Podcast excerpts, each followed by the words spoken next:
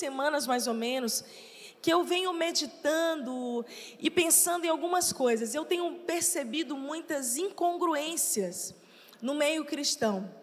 E o que, que eu chamo de incongruências? A gente professa algo, nós muitas vezes levantamos as nossas mãos, amamos a Deus, amamos a palavra de Deus, mas nos falta viver de acordo com aquilo que a gente crê. Nos falta caminhar nessa terra como verdadeiros discípulos de Jesus. E eu estava, assim, pensando nisso, orando por isso, e vivenciei algumas situações onde eu tive uma oportunidade de ver alguém que não é cristão, na mesma semana, e uma outra pessoa super religiosa, vai à igreja há muitos anos, tem ministério, e eu pude avaliar, Deus me deu uma situação de avaliar assim, as duas atitudes. E eu fiquei pensando, o que, que a fé tem feito? O que, que a fé que nós carregamos tem alterado na nossa maneira que nós caminhamos nesse mundo? E eu pude perceber que muitas vezes ela, muitas vezes ela é mais um discurso do que altera de fato a maneira como eu me movo nesse mundo.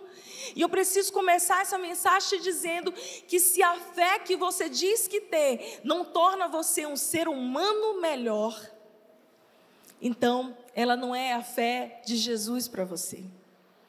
Porque quanto mais espiritual nós somos, mais humanos nós seremos no lidar com o outro, no servir ao outro. Você quer conhecer alguém super espiritual, um cara de Deus, uma mulher de Deus?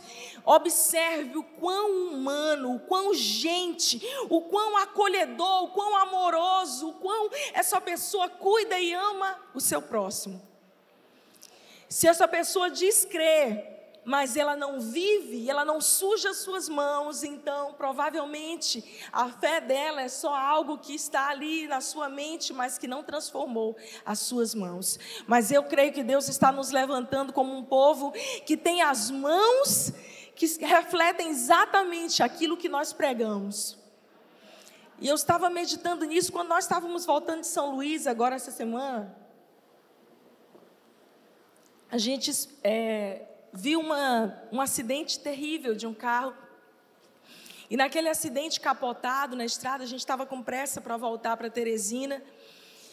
E eu falei, Fred, parece que ainda não tem socorro, ainda não chegou ninguém para acudir. Então, eu, como, como médica, me sinto na, no dever, faz parte né, de assistir, é, é o meu voto da minha profissão e como pastora. Então, nós encostamos e tinha uma fila de carros. Eu me lembrei, irmãos, de mim no treinamento do exército, onde o, o tenente que me treinava dizia assim: eu dizia, eu não consigo mais correr. E ele dizia, mas o teu paciente está um quilômetro daqui, tu tem que correr. E eu fui ali correndo no meio da avenida para chegar o mais rápido que eu conseguia. E chegando ali, eu vi uma cena muito tocante de um senhor ajoelhado, clamando muito alto. E ele dizia: Senhor, Senhor, tem misericórdia, tem misericórdia, socorro meu irmão. E duas pessoas presas ainda nas ferragens. Ele fora do carro, eram três passageiros, ele o motorista, né? E os outros presos na ferragem. Eu perguntei: cadê os outros? Eu achei que eram os outros que estavam ali embaixo gritando. E ele disse: Não, já, já estão mortos. E eu, com muita compaixão, coloquei a mão no peito dele por trás e falei: Por favor, me deixe te ajudar, por favor, me deixe te ajudar. Porque uma pessoa, quando está no momento de crise, ela pode ter um rompante, ela pode até te empurrar, te bater. Então eu vim com calma até que ele saiu. Eu prestei os primeiros atendimentos, depois nós oramos com ele. E eu voltei a viagem inteira pensando que na nossa vida corrida, nas nossas múltiplas responsabilidades, onde nós paramos uma vez na semana para nos reabastecermos de Deus, para virmos à igreja. Às vezes a gente encontra pessoas na beira da estrada que estão precisando de uma ajuda através de algo que você saiba fazer, ou simplesmente de amor, de compaixão. E de nada me valerá ter todo o conhecimento da Bíblia se eu não tiver amor, se eu não for uma pessoa melhor. E eu quero ler um texto da palavra de Deus com você, onde Jesus traz a luz isso. Abre a tua Bíblia comigo. E nessa manhã eu quero pregar exatamente sobre isso. Seja de verdade, ame intensamente. Lucas 10, a partir do verso 25, eu vou ler na nova versão transformadora. Certo dia, um especialista da lei se levantou para pôr Jesus à prova com esta pergunta: Mestre, o que preciso fazer para herdar a vida eterna? Jesus respondeu: O que diz a lei de Moisés? Como você a entende? O homem respondeu: Ame o Senhor, seu Deus, de todo o seu coração, de toda a sua alma, de toda a sua força, de toda a sua mente, e ame o seu próximo como a si mesmo. Está correto, disse Jesus, faça isso e você viverá. O homem, porém, querendo justificar suas ações, perguntou a Jesus: E quem é o meu próximo? Jesus respondeu com uma história. Certo homem descia de Jerusalém a Jericó quando foi atacado por bandidos. Eles lhe tiraram as roupas, o espancaram e o deixaram quase morto à beira da estrada. Por acaso descia ali um sacerdote. Quando viu o homem caído, atravessou para o outro lado da estrada. Um levita fazia o mesmo caminho e viu o homem caído, mas também atravessou e passou longe. Então, veio um samaritano e, ao ver a um homem, teve compaixão dele. Foi até ele, tratou seus ferimentos com óleo, vinho e os enfaixou com ataduras. Depois, colocou o homem no seu jumento e o levou a uma hospedaria onde cuidou dele. No dia seguinte, deu duas moedas de prata ao dono da hospedaria e disse: Cuide deste homem. Se você precisar gastar mais com ele, eu lhe pagarei a diferença quando voltar. Qual desses três você diria que foi o próximo do homem atacado pelos bandidos? Perguntou Jesus. O especialista da lei respondeu: Aquele que teve misericórdia dele. Então Jesus disse: Vá e faça o mesmo. Essa parábola, tão conhecida como parábola do bom samaritano, Talvez seja uma das mais conhecidas de todo o tempo. Mas se a gente avaliar Lucas 10, a gente vai ver que Jesus estava o tempo inteiro confrontando a religiosidade tóxica, uma maneira religiosa de viver que não muda as ações, e ele culmina, ele termina essa história contando um pouquinho sobre o bom samaritano, onde ele faz um paralelo. A Bíblia conta que esse doutor da lei, esse especialista, esse cara religioso que conhecia muito bem as leis e a palavra de Deus, chega para colocar Jesus à prova. Ele quer colocar Jesus numa pegadinha. E então ele começa a perguntar a Jesus e a dizer: Senhor, quem é o meu próximo? Do grego plesion, que significa o meu chegado, meu amigo, aquela pessoa a quem eu tenho carinho e apreço. E aí Jesus começa a desconfigurar essa maneira como eles viam quem era o próximo, para refazer uma nova, trazer um novo significado do que era o próximo, porque antes de Jesus, o próximo significava aquela pessoa a quem eu tenho afeto, a quem eu tenho carinho. Mas depois de Jesus, depois dessa parábola, Jesus traz um novo significado para próximo, onde próximo se torna toda pessoa que você passa na jornada da vida por ela e que você tem a oportunidade de alcançar. Jesus está dizendo: não basta amar a pessoa que está pertinho de você e ser agradável com aqueles que te são agradáves. Isso não vai fazer de você diferente em nada. Mas é preciso que você carregue uma fé congruente, que você ame de maneira intensa, seja de fato e de verdade. Aqui a gente tem um contexto interessante, porque Jerusalém fica é um monte alto. Jerusalém, quem já esteve lá sabe que ela fica numa altitude elevada.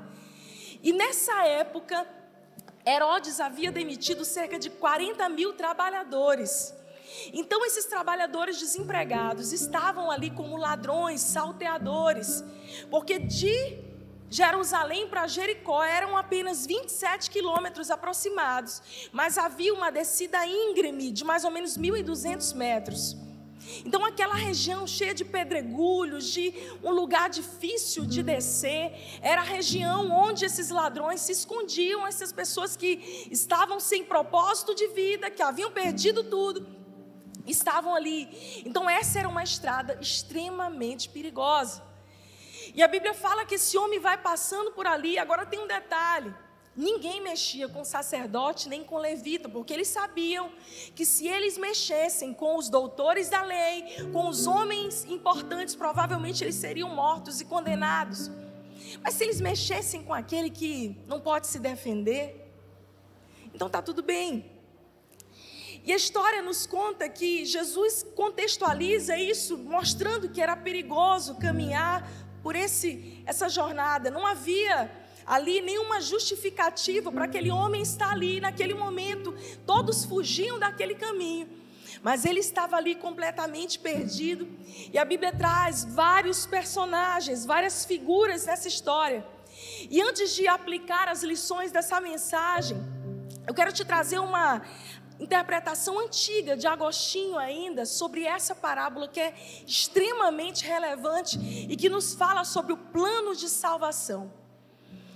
O que Jesus estava contando, embutido na parábola do bom samaritano, é a nossa vida real diariamente. Jesus está trazendo aqui o paralelo da estrada de Jericó como lugar difícil de muitos riscos. Isso fala da nossa caminhada de vida, da nossa jornada, um lugar difícil. A gente vai ter muitas dificuldades nesse caminho chamado vida. Faz parte. Outra figura dessa parábola é a figura dos ladrões ou do ladrão, do salteador que ali machuca aquele homem. E essa figura a gente sabe que muitas vezes na Bíblia o diabo é chamado de ladrão, aquele que veio para roubar, matar e destruir significando ali todo o ataque do inimigo contra as nossas vidas nessa jornada chamada vida. E aí ele traz mais uma figura dos sacerdotes e levitas que simbolizam aqui exatamente o sacrifício, a lei e os profetas.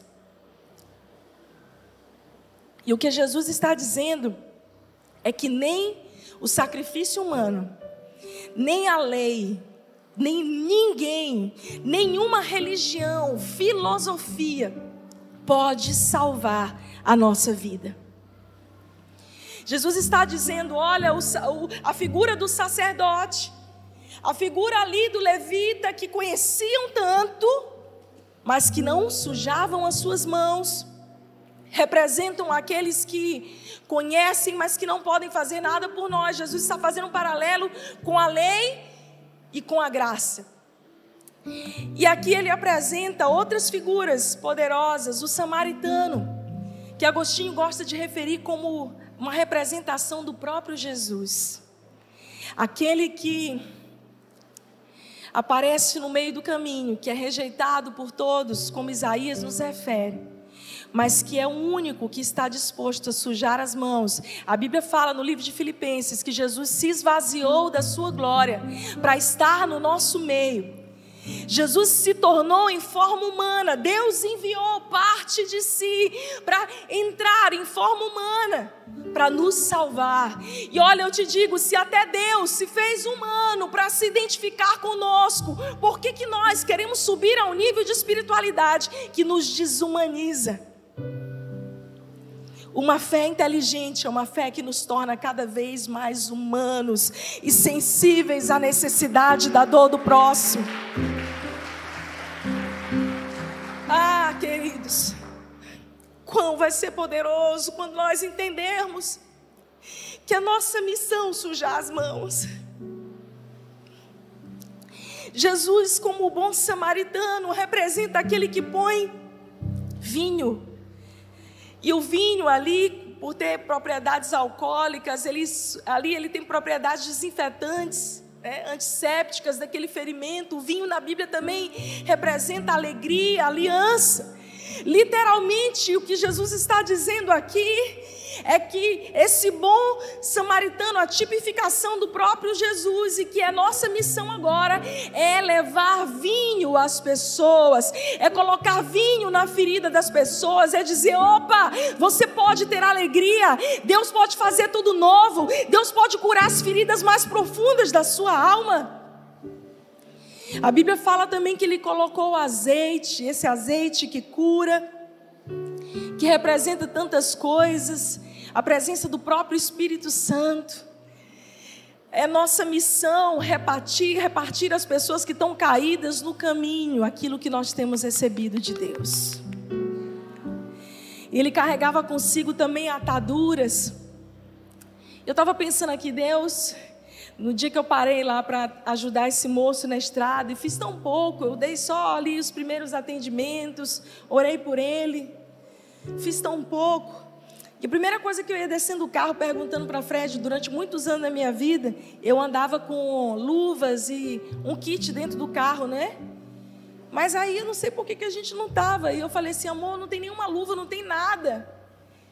E eu pensei, meu Deus, eu estou sem luva, eu estou sem proteção nenhuma. E dentro de mim veio aquela convicção: você está com medo de sujar as suas mãos?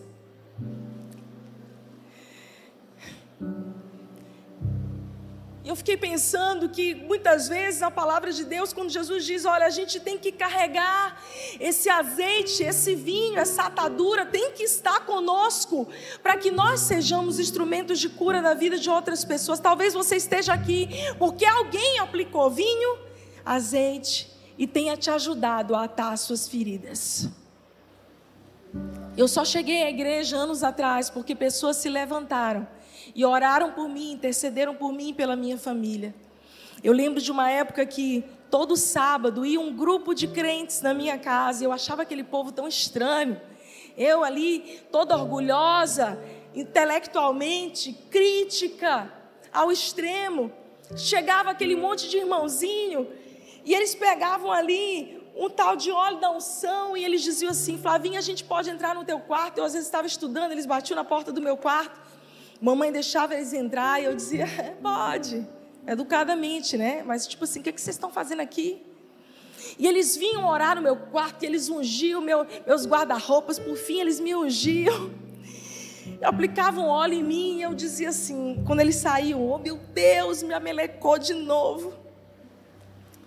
E durante um ano, aquele grupo de irmãos foi na minha casa orar. Eles oravam no jardim da minha casa. Quando eu estava, às vezes, no meu quarto, quietinha, estudando, eu ouvia: O nosso general é Cristo, seguimos os seus passos, nenhum inimigo nos existirá. Eles estavam marchando ao redor do jardim da minha casa e declarando que a minha família ia ser de Jesus. Por causa daqueles irmãos que talvez vocês nunca vão conhecer, eu estou aqui. Eles resolveram atar as feridas da minha família, colocar vinho, trazer alegria, azeite. É interessante que essa figura de Jesus como bom samaritano, a Bíblia fala que ele traz o animal que carrega o homem, ele coloca ali sobre aquele jumentinho. E esse esse animal que carrega o homem que o leva para a hospedaria, interpretado como, por muitos como a igreja. A igreja, hospedaria, um lugar de cura, de restauração. Que o samaritano, o bom Jesus traz ali para dentro daquele lugar e atrai as pessoas. Interessante que nesse lugar a cura e essa interpretação antiga sugere que Jesus paga todas as dívidas, as contas e diz: Olha, eu vou te deixar dois denários. E denário é uma moeda múltipla de dez, que para muitos simboliza ali, literalmente, os dois mil anos antes da vinda de Jesus. E ele disse: Eu vou voltar, eu vou voltar para ver como ele está. Uau! Jesus deixou uma hospedaria chamada igreja nesse mundo para que nós pudéssemos ser essa casa de cura, para que nós, eu e você, pudéssemos ser instrumentos dele. Mas existem tantas lições que a gente pode aprender aqui. A primeira é: viva uma vida congruente com o que você crê. Ao fazer o bem a alguém, nós não podemos contar duas coisas. Primeiro, os riscos. Segundo, a recompensa. Por quê, pastora? Porque muitas vezes a gente pensa assim: ah, eu vou ajudar, eu vou servir, eu vou me engajar na obra de Deus. O que, que eu vou perder com isso? Aí você calcula: eu vou perder tempo, eu vou perder dinheiro, porque ajudar as pessoas custa dinheiro. Hoje eu estou bebendo bastante água, pode trazer mais. Eu vou. O que, que eu estou perdendo com isso? E muitas vezes a gente não ajuda as pessoas porque a gente pensa assim: eu vou perder tempo. Como a nossa viagem foi atrasada por mais de uma hora, porque nós perdemos tempo. Mas nós não perdemos tempo, a gente pode ter perdido o tempo cronos, mas no Kairos, no Kairos, no tempo de Deus, nós estávamos exatamente no lugar certo, na hora certa, para prestar socorro àquela família. Que, que a gente vai perder? Outra coisa que a gente se pergunta às vezes, nessa vida incongruente, é: o que, que eu vou ganhar? Qual é a minha recompensa? de me envolver na igreja, de ajudar pessoas. Qual é a recompensa? Se meu nome não saiu no jornal, se ninguém sabe, se não deu nem tempo de eu fazer uma selfie mostrando que eu estava ajudando. Peraí, peraí, deixa eu te entregar a tua cesta básica, mas vamos tirar uma foto? Olha como eu sou bom e maravilhoso. Deixa eu te dizer uma coisa: sementes que você planta no secreto, quando ninguém está vendo, as obras de justiça que você manifesta, quando ninguém está vendo, são recebidas como sementes poderosas, plantadas no reino de Deus. E você quer saber do que mais? Um dia as pessoas vão olhar para a tua vida e vão dizer assim: nossa, como é que ele ela é tão abençoado? Meu Deus, como é que as coisas dão super certo para essa pessoa? As pessoas podem não saber, mas você sabe das sementes que você plantou no secreto, que é a recompensa do céu sobre a sua vida. Se é para aplaudir a Jesus, aplauda mais forte. Glória a Deus. Viva uma vida congruente com o que crê. O samaritano aqui arriscou a própria segurança. Ele não estava blindado como os sacerdotes e os levitas que não eram assaltados. Enquanto ele parou para ajudar aquele pobre homem no caminho, ele mesmo podia ser assaltado, ele não sabia se os ladrões estavam se escondendo. Ele não só arriscou a sua vida, como ele arriscou a sua reputação.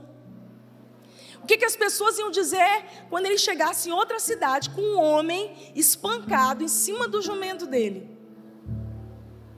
Daqui que ele explicasse o que tinha acontecido, ele já não tinha boa fama só por ser samaritano, só por ser de um povo que sofria preconceito. E agora?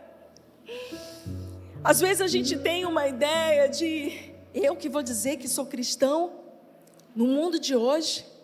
Eu estava vendo uns vídeos esses dias e eu vou te dizer uma coisa: se prepare, porque cada vez mais amar essa palavra, amar a esse Deus, vai fazer de você alguém diferente e vai incomodar muitas pessoas. Eu estava vendo alguns vídeos de pessoas dizendo: a Bíblia, uma mulher no microfone no meio da rua e falando mal da palavra de Deus, dos cristãos. E a gente sabe que existe uma perseguição escancarada nos países perseguidos, mas existe uma perseguição velada. A gente acha que pelo a gente ser cristão, ai que bonitinho, que glória, glória a Deus, a gente mora num país livre, onde as pessoas podem professar a sua fé, mas não se engane.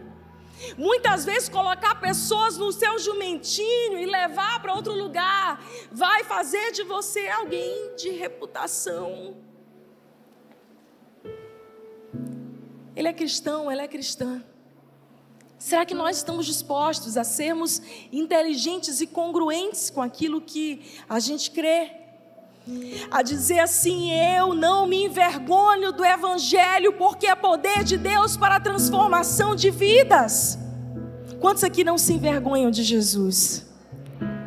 A Bíblia diz o seguinte: que aquele que confessar Jesus diante dos homens, ele o confessará diante do Pai.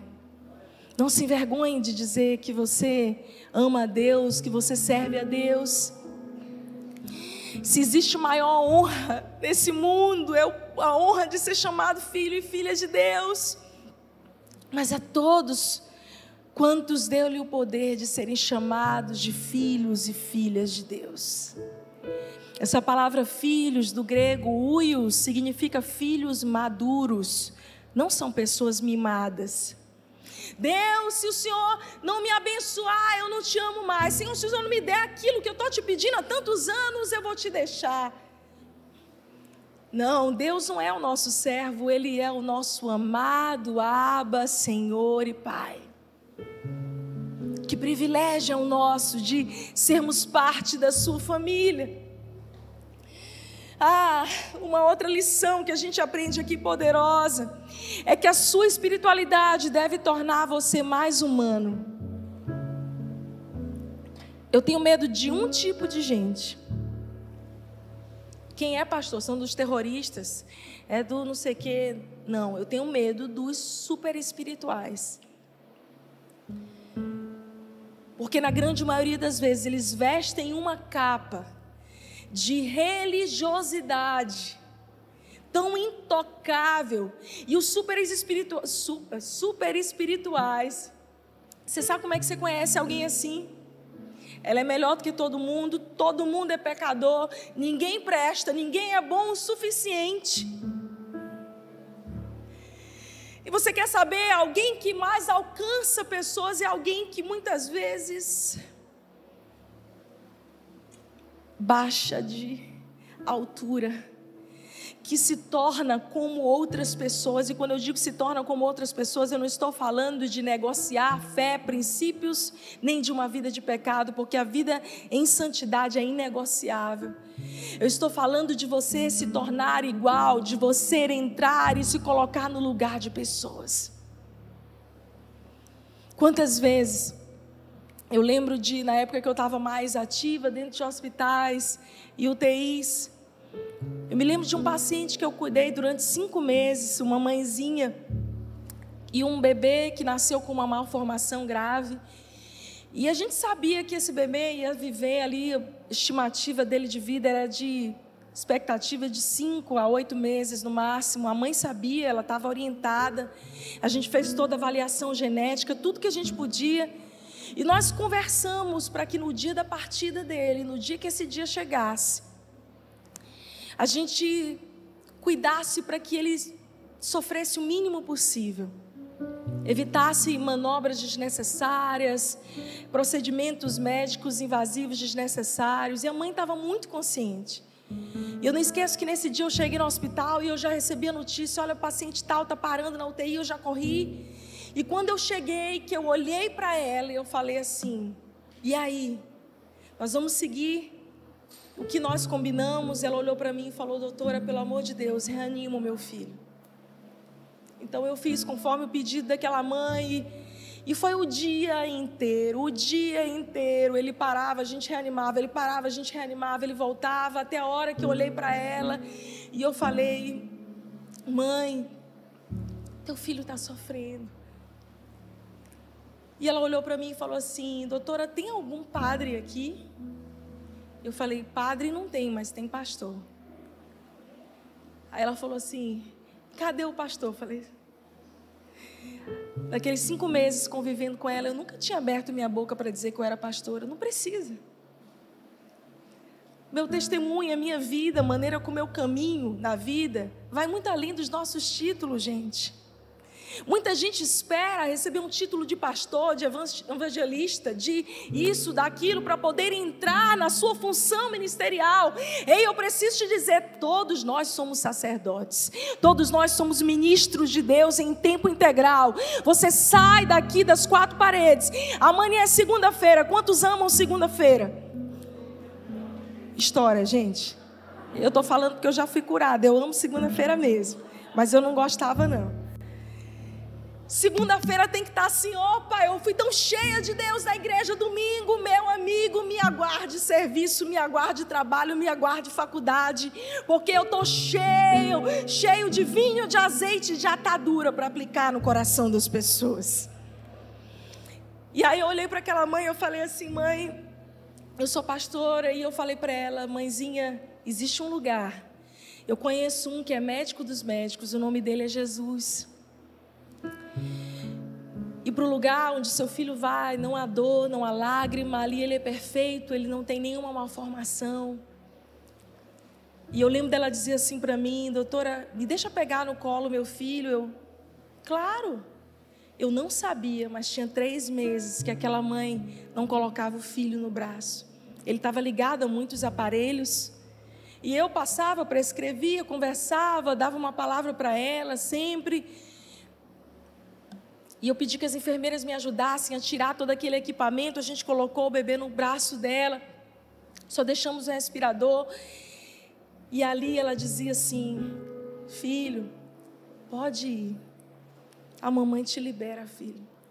Você vai para um lugar que a doutora Flávia está dizendo que é muito bom e eu acredito nela, filho. Você vai, filho. Pode ir. Enquanto aquela mãe orava dizendo isso, a frequência cardíaca dele ia baixando, baixando, baixando.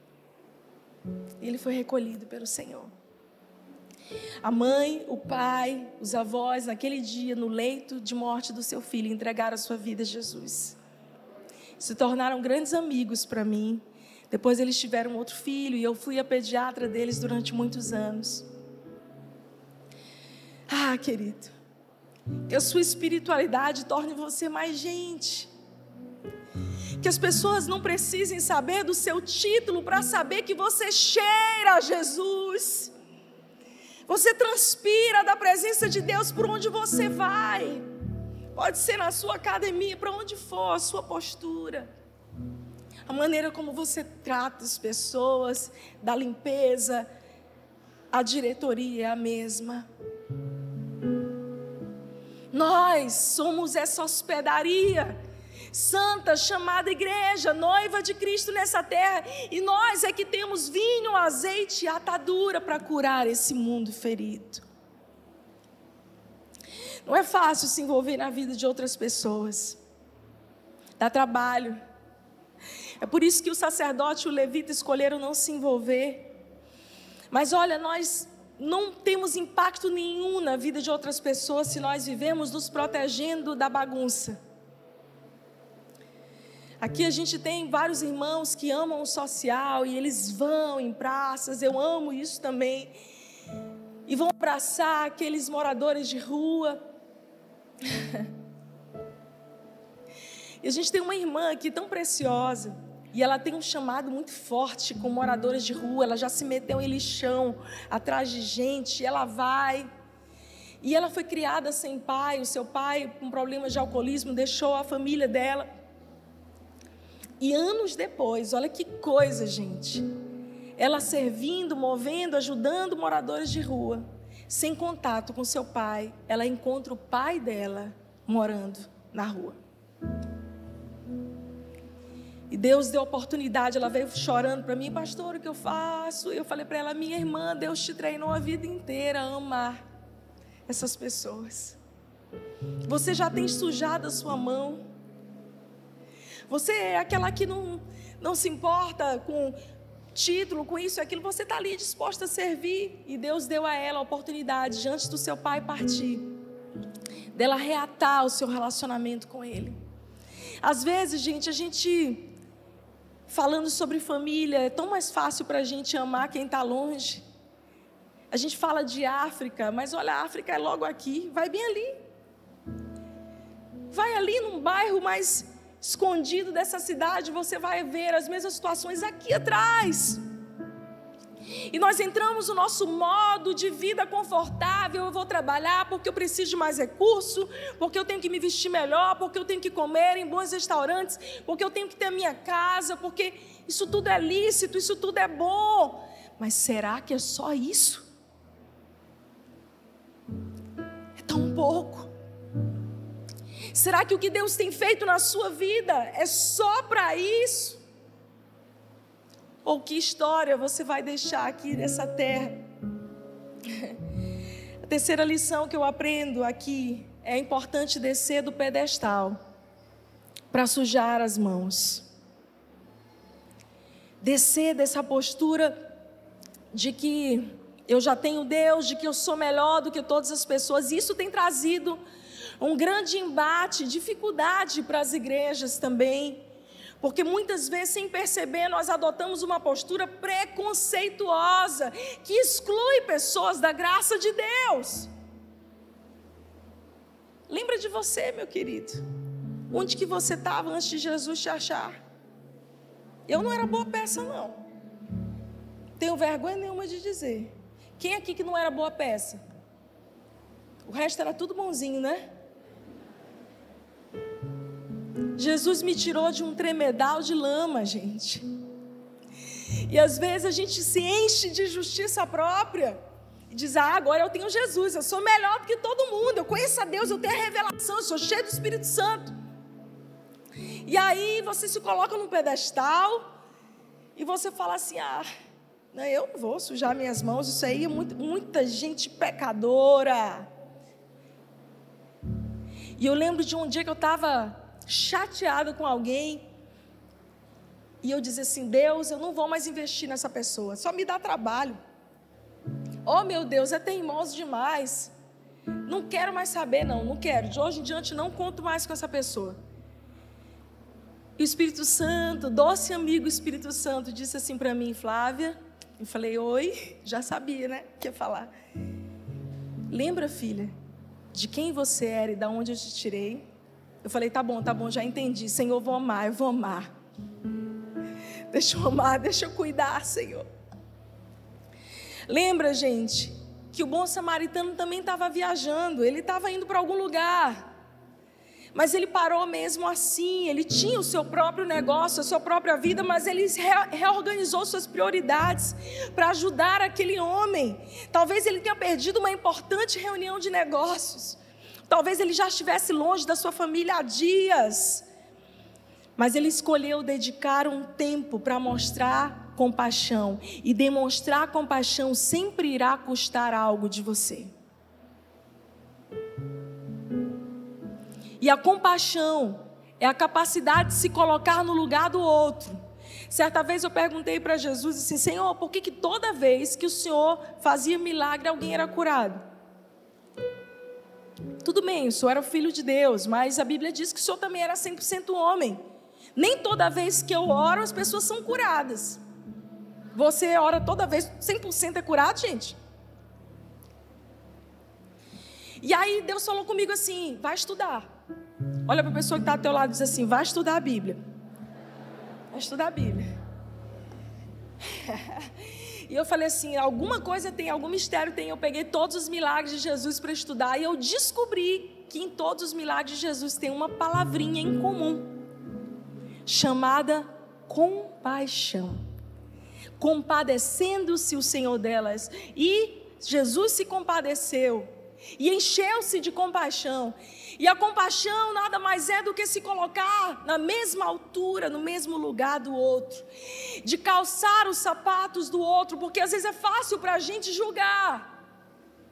Mas a gente não calçou o sapato do outro, então ame e saiba que enquanto você apresenta o Espírito Santo àquela pessoa, é o Espírito Santo quem convence do pecado, da justiça e do juízo. É por isso que eu digo com muito temor que as portas dessa igreja estão abertas. Que Deus nos envie. Que Deus nos envie bêbados, drogados, prostitutas, que Deus nos envie todas as pessoas que estão à margem da sociedade, porque aqui no nome de Jesus nós vamos aplicar azeite, vinho e colocar atadura. No nome de Jesus. Às vezes, amar os outros exige que sacrifiquemos o nosso tempo e o nosso dinheiro, é verdade. Cuidar de pessoas custa caro, é investimento de vida. Você vai ter que deixar algumas coisas ou investir em outras.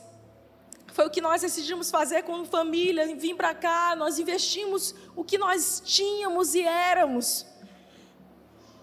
O que a gente tinha construído até ali, porque a gente entende que Cuidar de gente vai exigir que a gente pare a nossa jornada para entender as pessoas e para ajudar o nosso próximo. E o nosso próximo pode não ser o nosso conterrâneo, pode não ser da mesma família natural, mas Deus vai nos dar uma família espiritual, como já tem nos dado.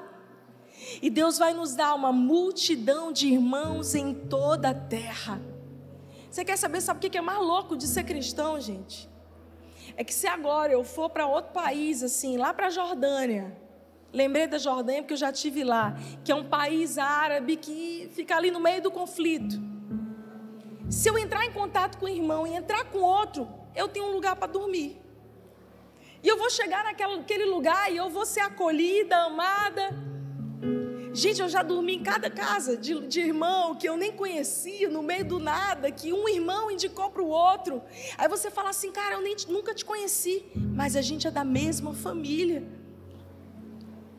Eu lembro quando eu passei um mês e meio em Israel, eu estava fazendo uma. Eu fui sozinha, com 20 anos de idade, fazer uma especialização médica na área de gastro. E ali, eu falei: quer saber de uma coisa? Eu vou para. Eu estava em Tel Aviv, eu falei: eu quero ir para Jerusalém.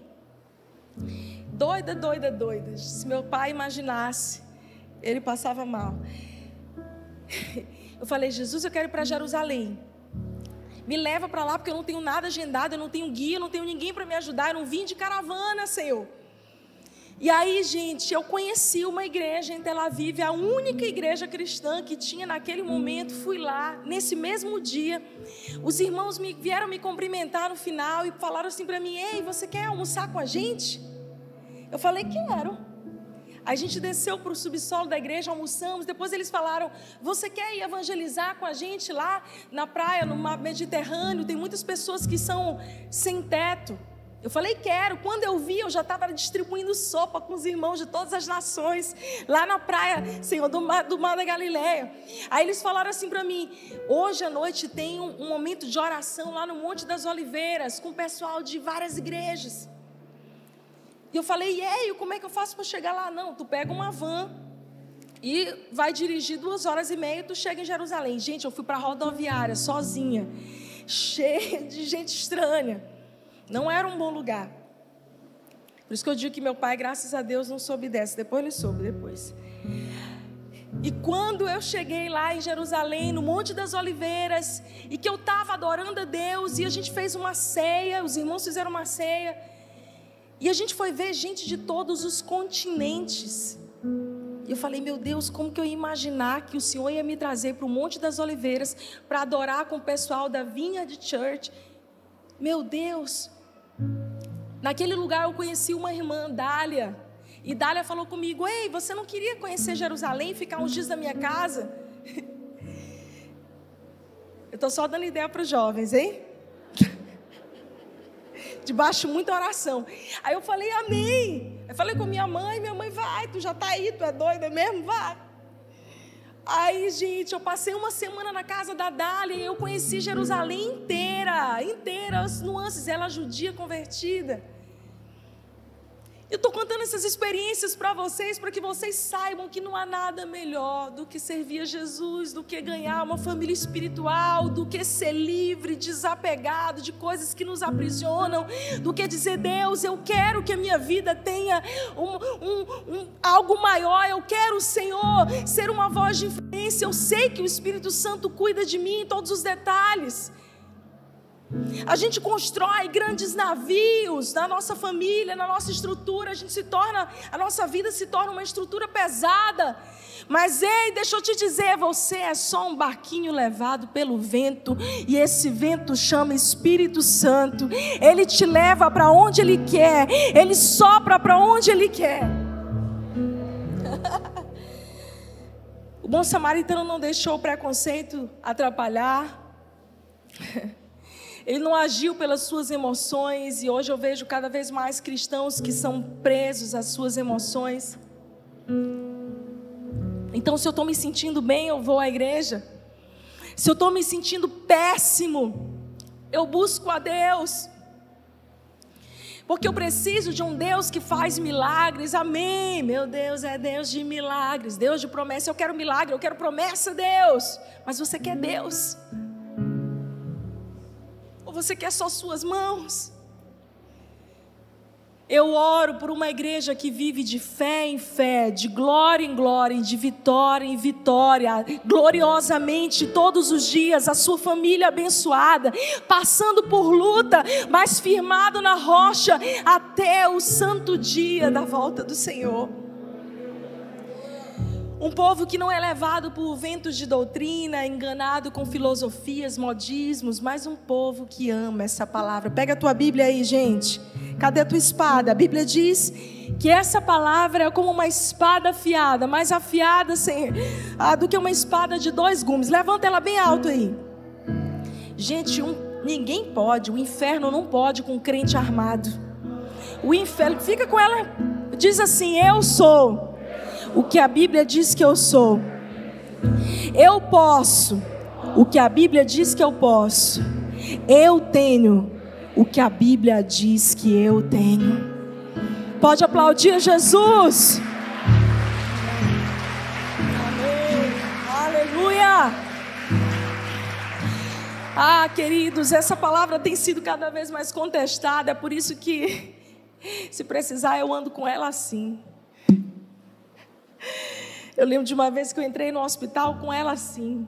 O meu pai, depois de salvo, redimido, ele só entrava no hospital com a Bíblia assim. E ele disse que uma vez, eu lembro dele me contar uma história, filha, eu ia ser assaltado no caminho da igreja, porque ele teve uma experiência tão profunda com Deus, e lá em casa nós tínhamos dois carros, mas papai queria chegar mais cedo que todo mundo, até mais cedo que eu, que era do louvor. Então ele ia para a igreja, o culto era 5, 3 horas da tarde, papai estava no banco orando.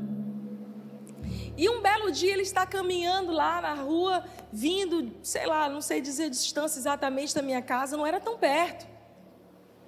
E quando ele está no caminho, com a Bíblia debaixo do braço, um cara veio com uma faca grande, lá no Maranhão a gente chama de peixeira. E ele veio para assaltar meu pai. Papai disse que a única reação que ele teve foi: sai daí! Ele disse que. Como se a Bíblia fosse. E aí o cara se assustou e saiu correndo assustado para o meio do mato. Ele disse: Minha filha, não sei o que, que o homem viu, se eu estava com uma arma, mas eu, quando eu falei, sai daí, acho que ele achou que eu estava com algum revólver, alguma coisa. E Deus me guardou. Eu falei, papai, só tu para fazer essa loucura, meu Deus.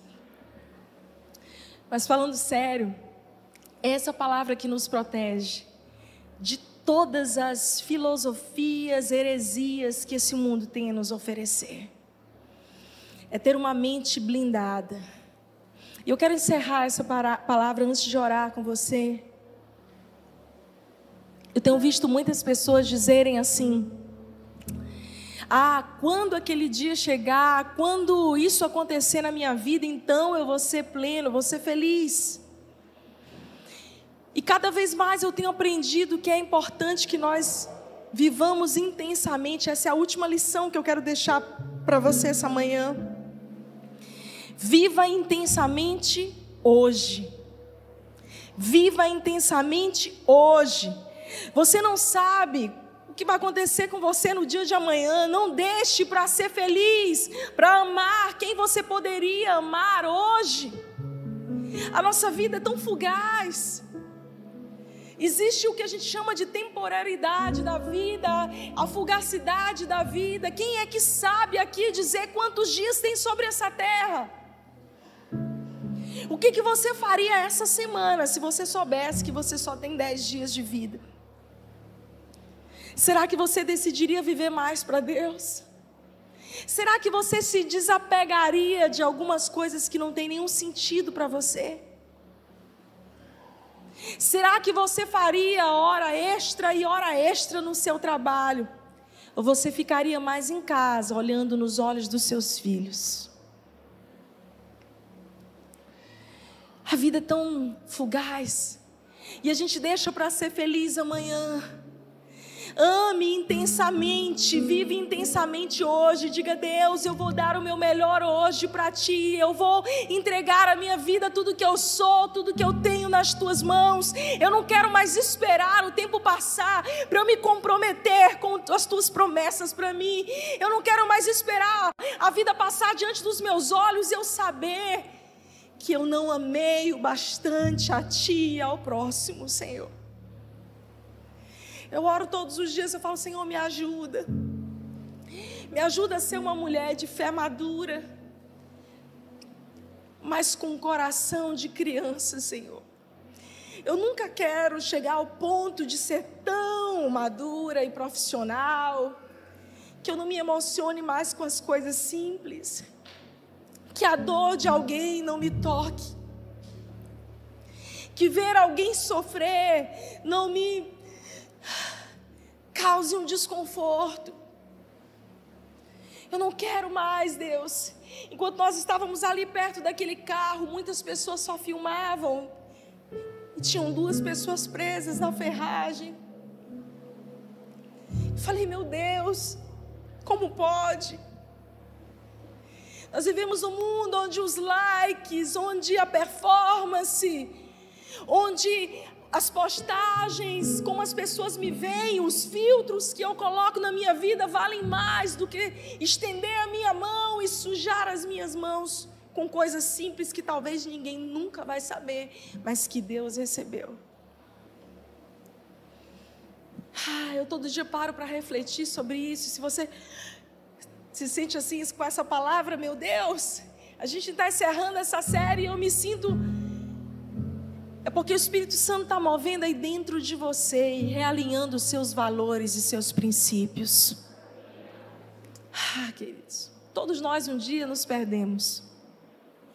Todos nós um dia, não importa quantos anos de igreja a gente tem, corremos o risco de nos tornarmos profissionais da fé. Profissionais em vir à igreja, em carregar uma Bíblia, em saber o conteúdo mas o nosso coração corre o risco de estar frio e distante do propósito de Deus para nós. Ame a Deus, ame pessoas. Jesus resumiu os mandamentos todos nesses. A cruz é um símbolo máximo disso, né? A cruz é exatamente isso essa verticalidade é o nosso amor a Deus e o amor de Deus pela humanidade, mas a horizontalidade da cruz diz que toda a terra se encherá da glória de Deus. A Bíblia nos ensina que nós devemos alcançar e amar a todos, não importa cor, raça, crença, filosofia de vida, escolha sexual. Todos são dignos de ser amados, trazidos para a hospedaria, aplicados vinho azeite e atadura. Pode deixar. Jesus vai pagar a conta. Ele já pagou, na verdade, ele pagou antecipado. A Bíblia diz que ele pagou um preço e preço de cruz, porque nós estávamos destinados à morte eterna, mas a partir do sacrifício de Jesus recebemos de presente a vida eterna é um dom gratuito de Deus para que ninguém se vanglorie. Todos nós somos pecadores. Quem aqui é pecador? Primeira coisa para mudar a sua vida é você reconhecer que você é pecador. Que você sem a graça de Deus não é ninguém que você sem o perdão de Deus não é ninguém. Esse é o primeiro passo para a transformação das nossas vidas. É todos os dias reconhecermos Deus, eu preciso dessa graça, maravilhosa graça. Graça de Deus, que não desiste de mim mesmo nos meus dias mais difíceis. Olha, gente, eu já tinha desistido de mim.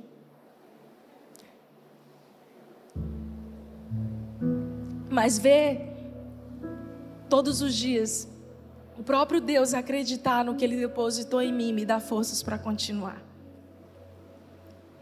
Talvez você já tenha desistido de você, de constituir uma família pelas frustrações anteriores. Talvez você já tenha desistido de ajudar pessoas porque você já se frustrou.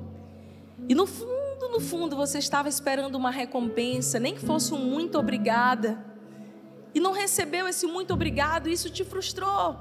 Quer saber de uma coisa? Eu vou me blindar.